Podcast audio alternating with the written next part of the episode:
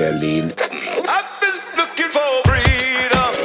Willkommen zu dem Interview-Podcast direkt aus Berlin. der Gastgeber Wolfgang Patz hier in Berlin. mit interessanten Gesprächspartnern für alle und Berlin. Die Hauptstadt der Welt. Moin Flo, Hi. schön, dass du da bist. Ja, danke für die Einladung. Sehr gerne. Es windet draußen sehr. Ja. Ich bin fast weggeflogen. Ja, Winter in Berlin ist Ja, windiger ja, fast ein Winter. halbes Jahr der Zustand. Äh, magst du den Winter? nee, in Berlin überhaupt nicht. Nee. Ich komme aus dem Süden und ähm, da wird es überall viel früher Frühling und so schön Berlin im Sommer ist, so trist ist es im Winter.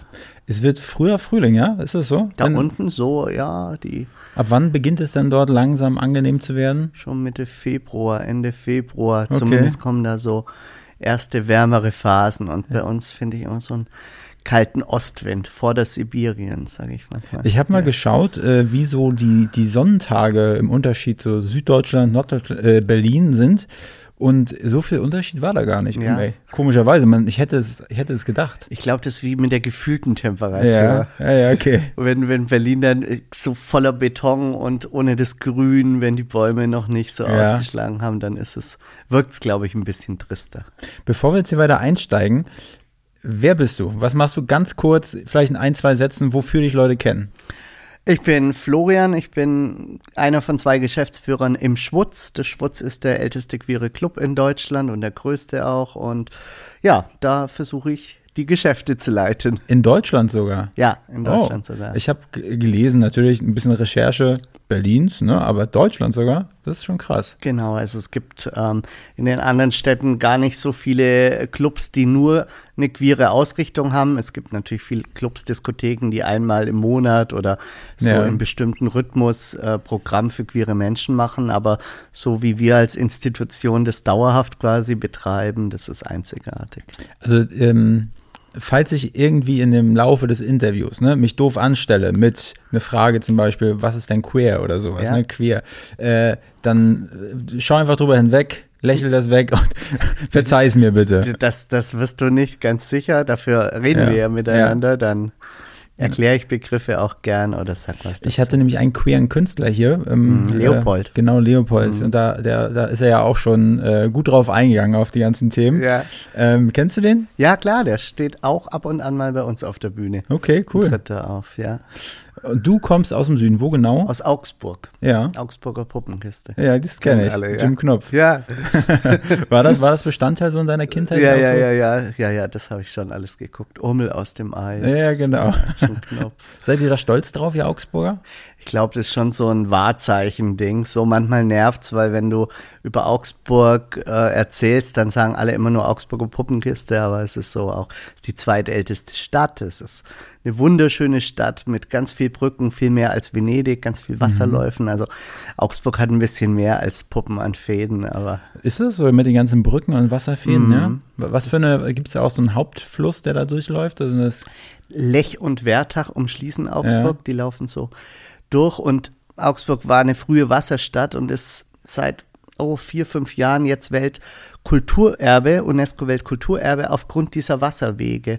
Augsburg hat früher so Stoffe und so produziert und da brauchte man Frischwasser, Abwasser und die haben das in Kanälen schon früh geleitet und dieses Wassersystem ist heute noch erhalten und darum ist die Altstadt so schön, weil überall kleine Bächlein da Ja. durch die Altstadt ziehen. also wenn wir jetzt im Augsburg-Podcast gewesen, hätte ich dich Mhm. gefragt, was du am Augsburg magst. Wäre das deine Antwort gewesen? Das wäre, ja, ja, tatsächlich die Okay. Wasserwege in der Altstadt. Und was magst du an Berlin?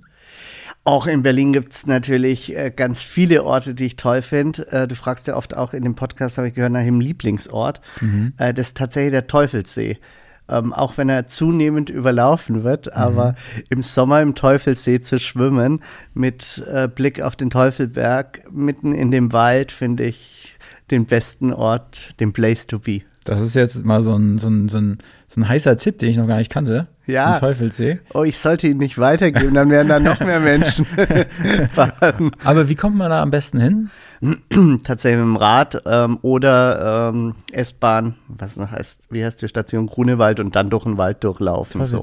Auto brauchst du da gar nicht probieren. Oder mit einer Vespa. Ich fahre gern Vespa. Ja, das ist gut. Und das ist perfekt, weil man überall einen Parkplatz kriegt oder illegal einfach Ja. steht und nicht im Weg rumsteht.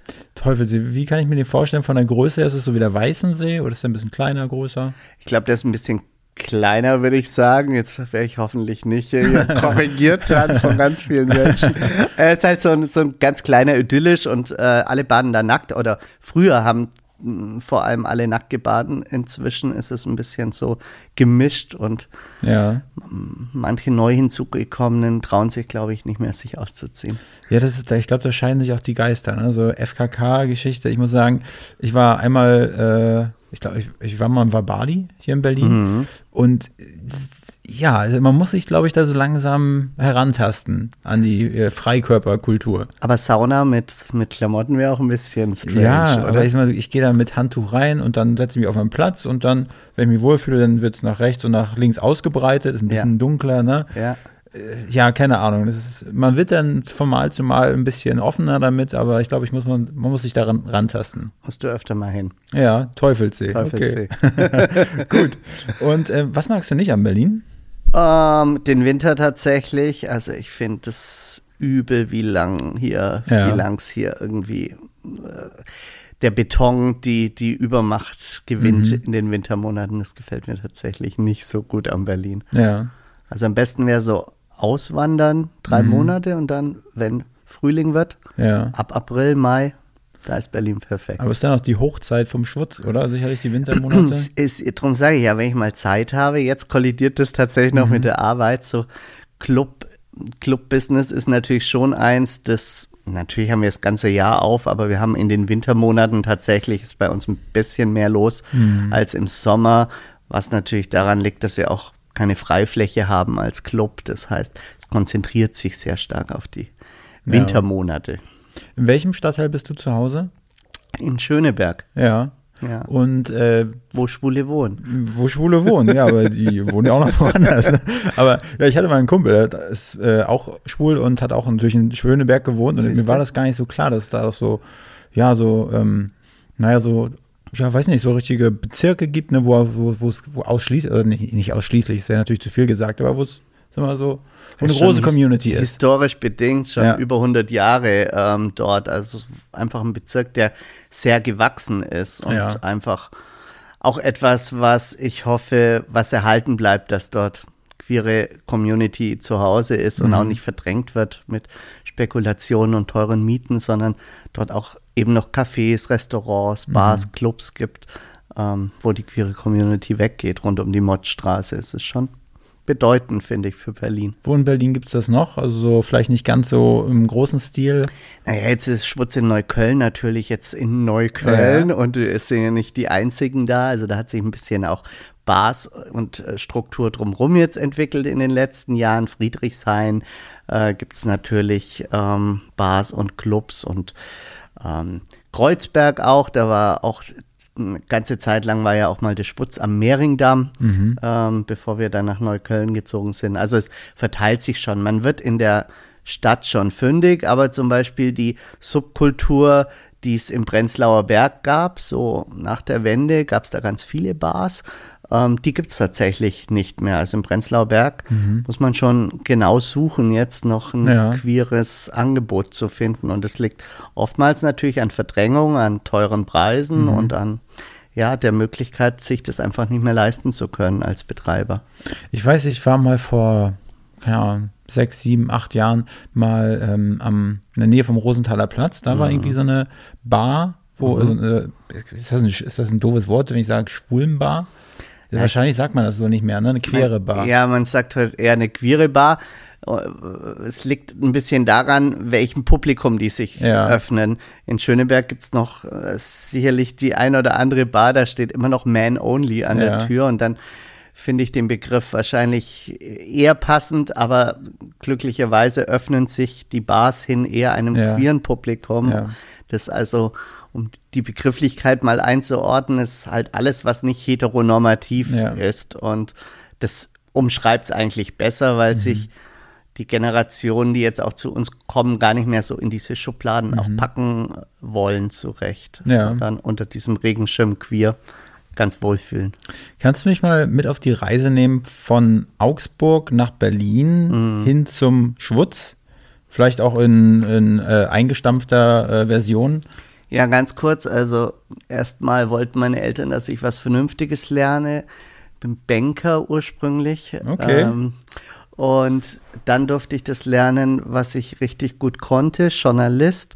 Ich war lange bei verschiedenen Medien, war Chefredakteur von einem größten Friseurmagazin in Deutschland. Das ist alles dort unten in Süddeutschland angesiedelt. Und dann habe ich meinen heutigen Mann kennengelernt Mhm. auf einer Sexparty hier in Berlin an einem Wochenende. Und dann habe ich beschlossen, da ziehe ich hin. Und habe dann hier beim Tagesspiegel gearbeitet, ein paar Jahre. Warst du quasi Sextourist? Ich, ich hätte mich, glaube ich, selber nicht so bezeichnet, aber ich sag mal, ich habe das Angebot in Berlin zu schätzen gewusst. Okay. Das war besser als in Augsburg.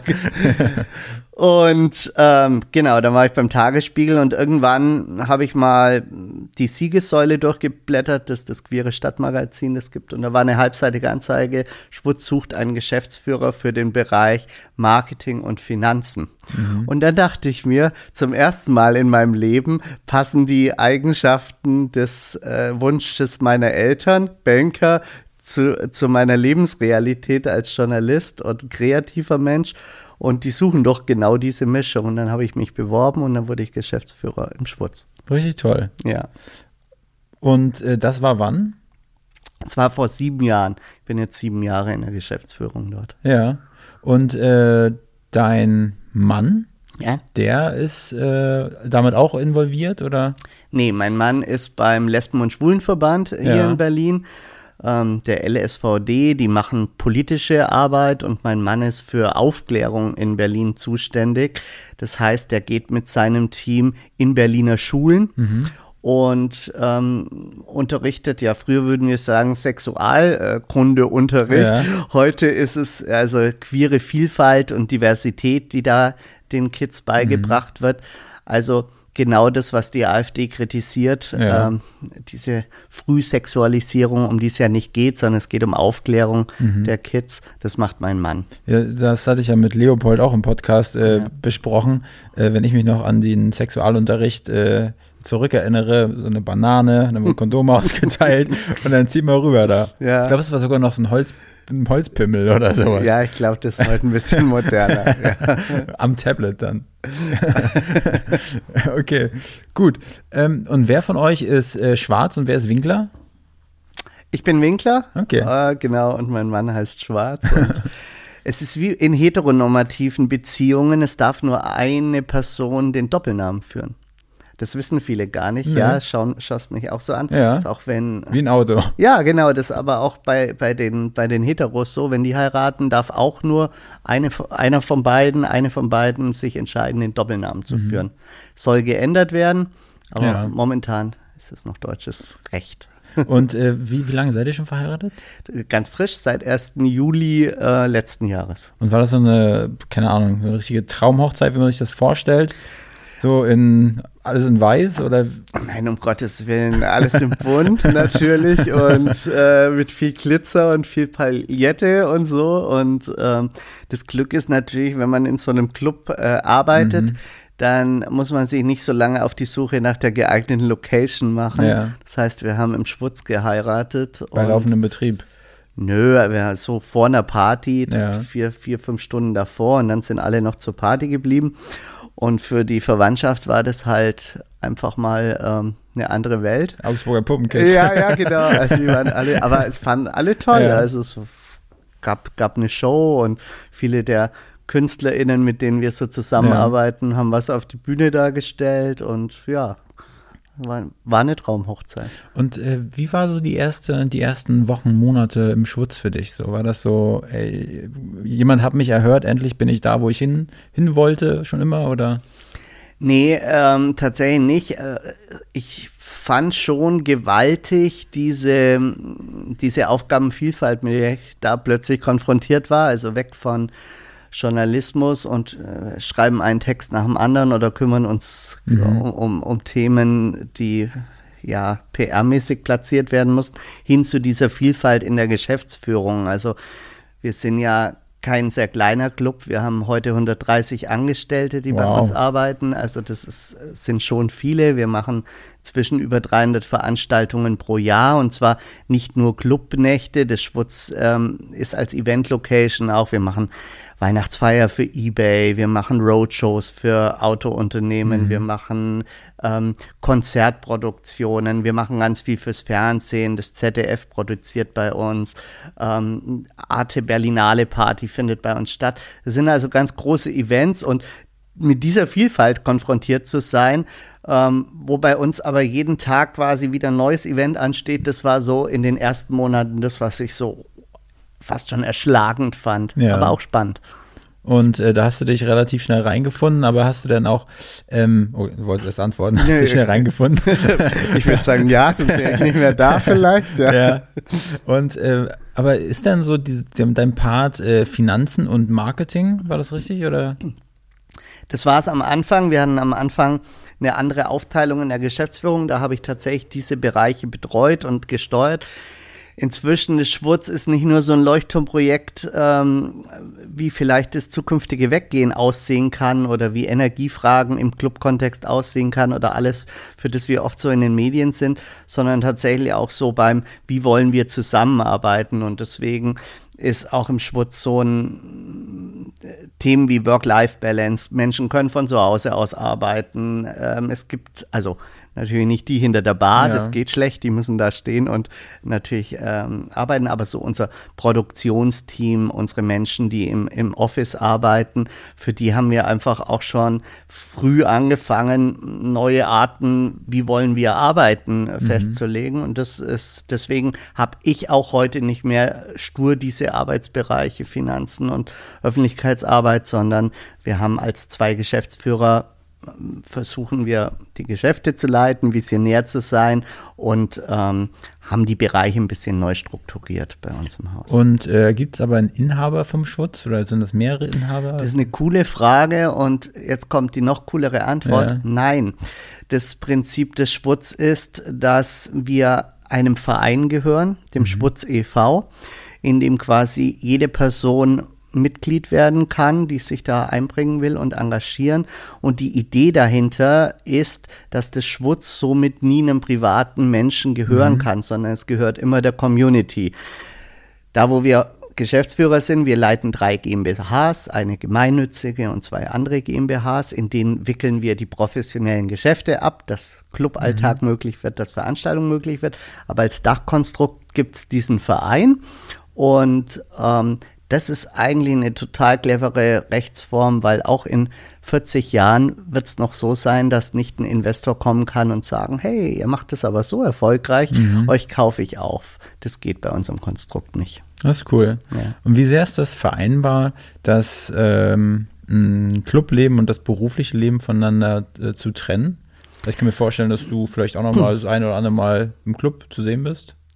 Ja, also ich gehe natürlich öfter in den Club, um mir auch anzugucken, ob das, was wir da uns ausdenken und was das Team sich ausdenkt, mhm. auch in der Praxis funktioniert und auch um das Team zu sehen. Also zwischen Tag- und Nacht arbeitenden Menschen ist ja oft so ein bisschen Gap, so auch ja. zeitlich. Und es ist natürlich genauso wichtig, dass die Menschen, die im Club ähm, die Basisarbeit machen, das, mhm. die machen ja die essentielle Arbeit am Gast. Ähm, dass wir mit denen auch im Kontakt sind. Deswegen, ja, ich bin schon im Club-Kontext nachts da unterwegs.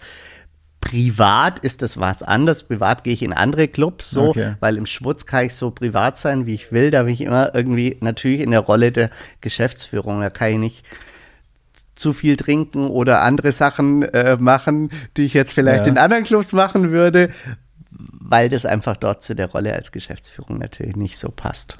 Aber wie wichtig ist für in, in deinem privaten Leben so diese Clubkultur? Also allgemein dieses Rausgehen, das, äh, weiß ich nicht, in Clubs gehen einfach, weiß ich, die Hüllen fallen lassen, einfach, äh, also nicht im, unbedingt, dass du deine Klamotten ausziehst, aber einfach, ich habe immer das Gefühl, wenn ich an meine Clubzeit denke, so, ist es immer wie in so einer Art Spielplatz, in dem man sich begibt. Es ist eine andere Welt, man, man, man zieht sich schick an, man geht aus, man ist komplett anders wie im normalen Leben eigentlich so. Also bei mir ist es tatsächlich eher das Ausziehen. Ich ziehe mich ja. gern aus. Ich äh, liebe diese hedonistische ähm, Clubs, die wir in Berlin haben, von, vom, vom Bergheim übers Kitty und andere Clubs. Ich liebe auch nach wie vor noch die Sexpartys, auf denen ich meinen Mann kennengelernt habe. Ich finde es eine große Qualität von, von Berlin, dass hier Menschen zusammenkommen in so einer Clubnacht, die würdest du nie kennenlernen. Und ich mag diese Freiheit. Das mhm. hat so ein, ich weiß, der Begriff ist ausgelutscht, aber irgendwie in so manchen Clubnächten habe ich immer noch dieses Gefühl von, von Freiheit. Ich kann so sein, wie ich will und es stört in Berlin auch irgendwie keinen. Ja. Das finde ich cool und deswegen ist es nach wie vor wichtig. Inzwischen haben wir mehr Kultur im Programm, auch im Schwutz, also nicht nur Tanzen, sondern auch Kulturveranstaltungen, Literatur, Lesungen, Diskussionsveranstaltungen, Screenings, solche Geschichten. Und deswegen hat sich auch im privaten Bereich mein Fokus oft auch auf andere Kultur, Nebenclubkultur hin verstärkt. Also ich gehe gerne in, in, Theater, ich schaue mir gerne an, was so in, in Berlin die Kulturszene zu bieten hat, Ausstellungen und ähm, Vernissagen und so weiter. Es gibt ja so ein breites Angebot. In Berlin finde ich, oh, man muss als erstes lernen, verzichten zu können. Du kannst gar nicht überall sein, so und das hat am Anfang, als ich nach Berlin gezogen bin, hatte ich so den Drang, oh Gottes Willen, wo gehe ich denn heute Abend hin? Es gibt da hundert mhm. verschiedene Sachen. Ähm, und äh, man hat dann das Gefühl, man verpasst was, weil mhm. du kannst dich ja nur für eins entscheiden. Ich habe mir aber bewahrt, weiter wegzugehen. Und ich glaube, das tun viele irgendwann nach ein paar Jahren ja. nicht mehr, weil sie sagen, ja, ich kann ja immer, das Angebot ist immer da ähm, ich finde es immer noch eine tolle Bereicherung, wegzugehen und auch andere Eindrücke zu kriegen, aus diesem eigenen Kessel des Clubs rauszukommen und mhm. zu sehen, was machen die anderen. Wo informierst du dich? Also was es so am Wochenende für eine Veranstaltung gibt? Auch unterschiedlich. Ähm, ganz viel übers Netz natürlich mhm. heutzutage, aber auch Stadtmagazine, Siegessäule habe ich vorher genannt, Tipp habe ich abonniert ähm, und guck, was die so empfehlen. Ich lese verschiedene Zeitungen und guck, was da ist. Ja. Und manchmal ist es, sind die besten Empfehlungen einfach die Mund-zu-Mund-Propaganda, mhm. also so wie der Teufelsee. Total. Den ich auschecken werde mit der Vespa. Gut. Und ab, dazu gehört auf jeden Fall noch Falschwagen. Ja, das auch. Ja. Und FKK. ähm, Genau, aber das Schwutz, kannst du es nochmal, also du hast es ja am Anfang schon gesagt, ähm, das ist Deutschlands größter Club für die äh, Queer-Community. Queer, ich, ich queer, queer, queer. queer. Ähm, aber genau, was macht das Schwutz aus? Also dazu muss man ein bisschen historisch ausholen. Wir sind ja nicht ganz jung, wir sind 45 Jahre dieses Jahr geworden. Also mhm. das ist schon ein enormes Alter für einen Club. Es Gibt kaum Clubs in Deutschland, die älter sind. Ähm, so lange halten die normalerweise nicht durch. Bei uns ist das so ein Sonderkonstrukt, was an diesem Verein liegt. Der Schwutz ist mal entstanden ähm, in einer Zeit, in der Homosexuelle noch äh, verfolgt worden mhm. sind, in dem ähm, Sex unter Männern unter Strafe stand. Und da gab es Menschen äh, in Berlin, die haben sich das nicht mehr länger gefallen lassen. Die haben sich organisiert, die sind auf die Straße gegangen, die haben quasi eine kleine Revolution angezettelt und aus dieser Revolution heraus ist der Schwutz entstanden, mhm. als Ort, wo die sich trafen und wo viel in, ähm, im Plenum diskutiert worden ist, was man jetzt als nächstes macht und so weiter. Und ähm, so wurde der Schwutz in den Anfangstagen äh, quasi gegründet und aus diesem Aktionismus heraus ist eben ganz viel auch queere Subkultur entstanden. Ähm, die Siegesäule, die ich vorher angesprochen habe, als queeres Stadtmagazin, ist im Schwutz entstanden. Ähm, in der Mottstraße hatten wir vorher Schöneberg, gibt es einen großen queeren Buchladen, Eisenherz, ist aus dem Schwutz entstanden.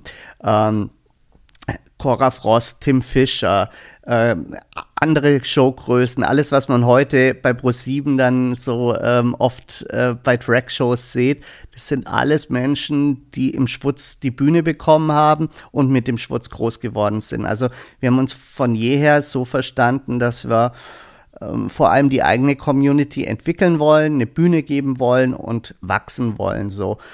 Und Irgendwann trennte sich mal so ein bisschen der Weg. Da wollten die einen mehr Aktionismus machen und die anderen wollten mehr Party machen, so. Und ähm, das war so der Weg, wo sich der Schwutz angefangen hat, auch zu professionalisieren. ähm, ist unser vierter Standort jetzt. Wir waren davor eben an vier anderen Standorten. Die meisten kennen das Schwutz wahrscheinlich aus der Mehringdamm-Zeit. Da war es viele, viele Jahre. Und vor zehn Jahren jetzt ist der Schwutz nach Neukölln gezogen, in die ehemalige Kindelbrauerei. Mhm. Das sind wir heute. Das ist eine große Location, fast 3000 Quadratmeter, die wir da bespielen. Und ähm, das hat natürlich nochmal so im Professionalisierungsschub nochmal einen ganz großen Step gemacht, dieser Umzug nach Neukölln, weil wir mit den vielen Flächen, die wir jetzt haben, eben auch ganz andere Produktionen nochmal mhm. machen konnten, als wir das am Mehringdamm äh, machen konnten. Da tropfte es von der Decke, es war viel zu eng, es hätte nie brennen dürfen ja. äh, damals. Heute ist natürlich alles vorschriftsmäßig. Es tropft an anderen Stellen, ne? Es tropft an anderen Stellen. Das haben wir uns bewahrt und das wird hoffentlich auch zukünftig so bleiben. ähm, ist es, gibt es dann einen bestimmten Dresscode, wenn man ins Schwutz will? Nee, das ist genau andersrum. Das Schwutz ist ein Ort, das kommunizieren wir auch, das kriegen wir auch immer wieder gespiegelt in Bewertungen oder bei Gästinnen. Du kannst so kommen, wie du willst, jeder ist willkommen. Es geht nicht darum, irgendwie super schwarz nur mhm. angezogen zu sein oder irgendeinem Trend zu folgen, sondern umgekehrt. Also wir wollen, wir wollen, dass Menschen sich so wohlfühlen, wie sie sind und das äh, versuchen wir auch zu kreieren. Aber könnten dort Leute auch ähm, nackt reinkommen und dort feiern oder ist das wieder rum? Das kommt auf die Party an. Ja. Wir haben eine sehr legendäre Party, für die wirklich Menschen aus aller Welt einfliegen. Das ist ähm, so absurd. Die Schlager-Nackt-Party. Und die ist, was der Name sagt, es gibt Schlager und es gibt nackte Menschen und dann wird zu äh, Genghis Khan äh, gehüpft und es sieht äh, etwas lustig ja, aus, ja. ähm, glaube ich, äh, wenn man so von außen drauf gucken würde. Aber wenn man Teil dieser Gruppe ist, die da feierwütig sind, ähm, dann ist das irgendwie ganz normal. Und das ist aber so eine legendäre Party und da kann man eben nackt kommen. Jetzt an einem normalen Samstag wäre es mhm. nicht so eine, äh, äh, ist es ja. nicht, was wir akzeptieren würden, komplett nackt. Aber habt ihr auch, sage ich mal, du hast ja von Sexpartys gesprochen, kommt sowas auch mal unterjährig vor, dass ihr sowas mal veranstaltet bei euch? Wir haben wir sind sechs positive Ort, wir haben Darkrooms, ja. also mhm. jeder, die, jeder, dem die Lust überkommt, mhm. kann sich äh, bei uns ähm, ausleben. ja. ähm, und wir haben sechs positive Bar Partys, also sowas wie die Budcocks, die sind schon vom Publikum her auf sehr auf Fetisch und ähm, da geht's auch schon zur Sache. Sie sind nicht als reine Sexpartys ja. jetzt wie andere äh, Clubs mhm. das machen, das sagen, das ist eine reine Sexparty, das gibt's nicht. Nee. Es ist immer das Dancing spielt schon auch eine große Rolle bei uns. Ja, aber ich meine, ich bin jetzt auch seit fast 13 Jahren in Berlin. Ich habe es auch so gefühlt mitbekommen, dass es halt dass, zum Glück, dass diese Community immer mehr gewachsen ist, mhm. immer mehr gewachsen ist. Und ich meine, das Schwutz, ich war noch nie dort, aber rein theoretisch kann ich da ja auch hingehen. Genau, also wir ähm, nicht so, dass äh, wir nur sagen, es sind nur queere Menschen. Natürlich ja. ist das ein Ort für queere Menschen. Ja aber ähm, da sind Freundinnen, Freunde ja. von queeren Menschen sehr, sehr gerne gesehen, sofern mhm. sie eben die Art zu leben, wie wir sind, ja. respektieren an diesem Ort und ähm, cool genug sind, da mitzufeiern, ja. Ja, das ist was gesagt, cool genug sind, da mitzufeiern. Ja. Was habt ihr für, äh, für größere oder eure großen Events, die jetzt so 2023 geplant sind, die man auf dem Schirm haben sollte im Schwutz? Naja, also wir haben wir haben mehrere so legendäre Partys, die einfach so ein Must-Have im queeren Kalender sind. Der CSD, Christopher Street Day im Juli, ähm, die Party am CSD-Abend, ähm, mhm. da ist bei uns richtig, richtig, richtig voll. Ähm, Silvester ist natürlich im Schwutz ähm, auch so eine Party, wo man einfach sehr früh da sein, mhm. wenn man nicht zweieinhalb Stunden in der Schlange äh, stehen möchte. Und Ansonsten glaube ich, sollte man einfach auf die Webseiten einen Blick werfen, weil wir bieten, wir sind ein sehr poplastiger Club. Also mhm. ähm, wer Popmusik mag, wird im Schwutz sehr, sehr glücklich. Ja. Wir sind nicht so der Club. Wir haben zwar auch Partys mit elektronischer Musik, Techno House, ähm, aber wir haben ja mehrere Dancefloors und wir haben oftmals dann auf verschiedenen Dancefloors unterschiedliche mhm. Musik. Und deswegen sage ich immer, man sollte am besten auf die Website gucken und sich nach seinem Geschmack raussuchen, welche Party passt denn am besten zu mir. Ich würde behaupten, wir bieten für fast jeden Geschmack eine Party an. Ja, okay. Und in den letzten sieben Jahren äh, von deiner beruflichen Laufbahn im Schwutz, gibt es da so eine, äh, eine witzige Geschichte, die du zum Besten geben kannst, so von, von so einer Veranstaltung? Ja, da schweigen wir natürlich über ja, all die witzigen Geschichten, die, äh, die bei uns äh, passieren. So ein Clubbetrieb ist natürlich, also da passiert immer genug. Mhm. Eine Clubnacht, wo irgendwie 1200, 1300 äh, Gästinnen haben wir pro mhm. Nacht und da passieren natürlich ganz äh, viele interessante Geschichten, manchmal auch sehr anstrengende und mhm. betreuungsintensive Geschichten. Ähm, nee, aber so aus den letzten sieben Jahren ist mir tatsächlich eigentlich eher so sehr bedeutsam die Corona-Zeit in Erinnerung geblieben. Wir als Clubs hier in Berlin mussten ja alle fast zwei Jahre geschlossen bleiben, was für uns mhm. mega heftig war, das durchzustehen. Ähm, und dann zu erleben, aber in dieser Zeit hat uns sehr stark die Community getragen. Wir haben viele Spenden aus der Community mhm. bekommen, was überhaupt nicht selbstverständlich ist. Wir hatten viele kreative Ideen. Unsere Mitarbeiter haben sich ausgezogen, nackt fotografieren lassen für einen Soli-Kalender, solche Geschichten. Es gab einen Abverkauf ähm, am Club, wo wir kistenweise die Getränke verkauft haben, weil wir noch nie die Situation hatten, ähm, dass Bier schlecht wird. Mhm. Erstmals während Corona hatten wir das, dass das Bier sich dem Mindesthaltbarkeitsdatum mhm. nennt. Also das sind so äh, Dinge und dass es da eben ganz viele Menschen gab, die gesagt haben, wir helfen und wir unterstützen und wir ziehen so einen Club und da sind wir nicht der Einzige, es war im Kitty und in anderen Clubs genauso, die ihre Crowd so haben, die gesagt haben, die, wir, wir retten euch mit mhm. durch diese Zeit. Das finde ich einfach auch das ist Berlin, das macht es besonders. Vielen Dank an dieser Stelle. Ich, ja. ich habe einfach äh, diese Corona-Zeit, die ist bei mir schon wieder ne, gedanklich. Schon weg. Also wäre natürlich ein tolles Thema, auf das ich hätte einsteigen können. Ne? Was waren so die Herausforderungen? Ne? Aber ich habe das Gefühl, letztes Jahr so viel drüber gesprochen hier im Podcast. Ich weiß nicht, irgendwie. Das schon weg ist, ja, ja. Bei uns ist es deswegen so äh, noch präsent, weil wir auch jetzt vor diesem Winter stark gebankt haben, kommt da jetzt noch mal eine Maskenpflicht, kommt eine Abstandsregelung. Wir hatten ja ganz viel ähm, Herausforderungen und viele Regelungen, die nicht so mhm. sinnvoll war. Also 50 Prozent Kapazität in so einem Club ist einfach nicht wirtschaftlich. Außerdem ist schwer zu kontrollieren, dass jemand auf seinem Sitzplatz sitzen bleibt in einem Club. Mhm. Das ist einfach nicht unser Business. Und Maskenpflicht in einem Club funktioniert einfach auch nicht.